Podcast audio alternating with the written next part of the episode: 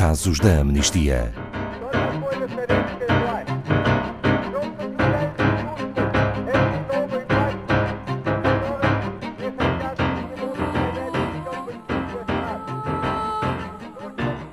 Imaginem um grupo de estudantes reunido num jardim num dia quente de primavera.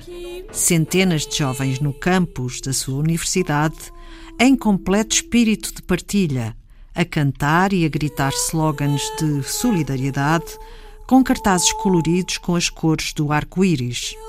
Era este o ambiente que se vivia em Ankara, na Turquia, pelo menos durante oito anos. Em 2019, tudo isso mudou e hoje, por pacificamente terem defendido a importância da celebração da Marcha de Orgulho LGBTI, os mesmos estudantes universitários arriscam-se a uma condenação de até três anos de prisão. Boa tarde, Pedro Neto, diretor da Amnistia Internacional Portugal. Quem são estes jovens? Boa tarde, Ana Paula. Este caso em particular diz respeito ao grupo de solidariedade LGBTI, da Universidade Técnica do Médio Oriente. Esta universidade fica em Ankara, na Turquia. O grupo é representado por dois ativistas, Melik Balkan e Ozgur Gur, são jovens de 25 anos e 24 anos, respectivamente. E quais eram os objetivos e ações do grupo de solidariedade LGBTI? O grupo foi criado em 1996. Desde então, eles organizam vários eventos de ativismo, educação e sensibilização em torno dos direitos LGBTI. Desde 2011, que uma dessas ações é a Marcha Anual de Orgulho LGBTI, que é também conhecida como a Marcha Pride tem crescido anualmente, tanto em número de pessoas como em visibilidade e sem qualquer tipo de incidente, isto até 2019. Qual a importância deste tipo de eventos? Nas palavras de um dos ativistas, o Osgur, é importante compreender que o Pride significa para as pessoas um momento em que eles podem ser eles mesmos, totalmente, longe de qualquer forma de discriminação. Isto é um sentimento importante e tem um poder muito grande em termos terapêuticos. É uma celebração de muita importância e exige dignidade, publicamente exige essa dignidade e a igualdade para as pessoas LGBTI.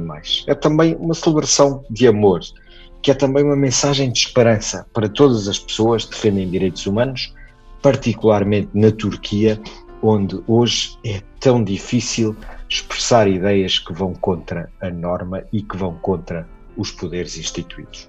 Pedro Neto, e como passaram estes jovens de poder celebrar a marcha de orgulho LGBTI, para uma possível condenação? No caso de 2019, a marcha estava marcada para o dia 10 de maio, mas foi proibida dias antes. Mesmo não existindo nenhuma lei ou, ou uma norma que proibisse a marcha, e tendo até um tribunal administrativo declarado a inconstitucionalidade de proibir este tipo de eventos já em 2017, a universidade não permitiu que os estudantes organizassem este evento. O que aconteceu? Decididos a não ficarem em silêncio, nessa altura, os membros do grupo organizaram um protesto pacífico em que os participantes simplesmente se sentaram na relva. Infelizmente, a universidade chamou a polícia, que respondeu com força excessiva contra os estudantes, chegando mesmo a recorrer a gás lacrimogéneo. As autoridades detiveram nessa altura pelo menos 23 estudantes, incluindo Melik e e um académico, sendo que alguns dos detidos nem sequer estavam a participar no protesto. Como se encontra o processo atualmente? Neste momento, apesar de apenas terem exercido o seu direito a protestarem pacificamente, 18 eh, estudantes e um académico enfrentam julgamento. Haverá uma nova audiência no dia 10 de dezembro, o Dia dos Direitos Humanos, e possivelmente a última. Pelo que é muito importante garantirmos que pressionamos as autoridades e que estes jovens saibam que não estão sozinhos se forem considerados culpados, arriscam-se a uma condenação até três anos de prisão. Tudo isto por um protesto pacífico em que apenas se sentaram na relva do campus universitário.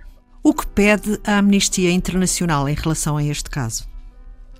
Em relação a este caso, em vez de proibir estes eventos, a Universidade devia apoiá-los, protegê-los, para desafiar a homofobia e a transfobia.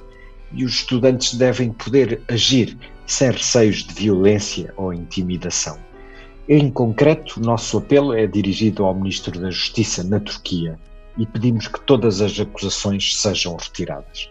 E nós, como podemos juntar-nos à amnistia para apoiar estes jovens? Este é um dos casos da Maratona de Cartas de 2020 e é o paradigma do que é a Amnistia Internacional. Milhões de pessoas que se juntam para dar uma mensagem a uma só voz. Neste caso, basta juntarem o vosso nome a este apelo em amnistia.pt ou mais diretamente em amnistia.pt barra maratona. É o nosso site. Todas as assinaturas e as cartas de solidariedade que nós recebemos serão enviadas pela Amnistia Internacional para as autoridades e para os próprios. Queremos enviar a sua também e a todas as pessoas a que apelar também a que participem.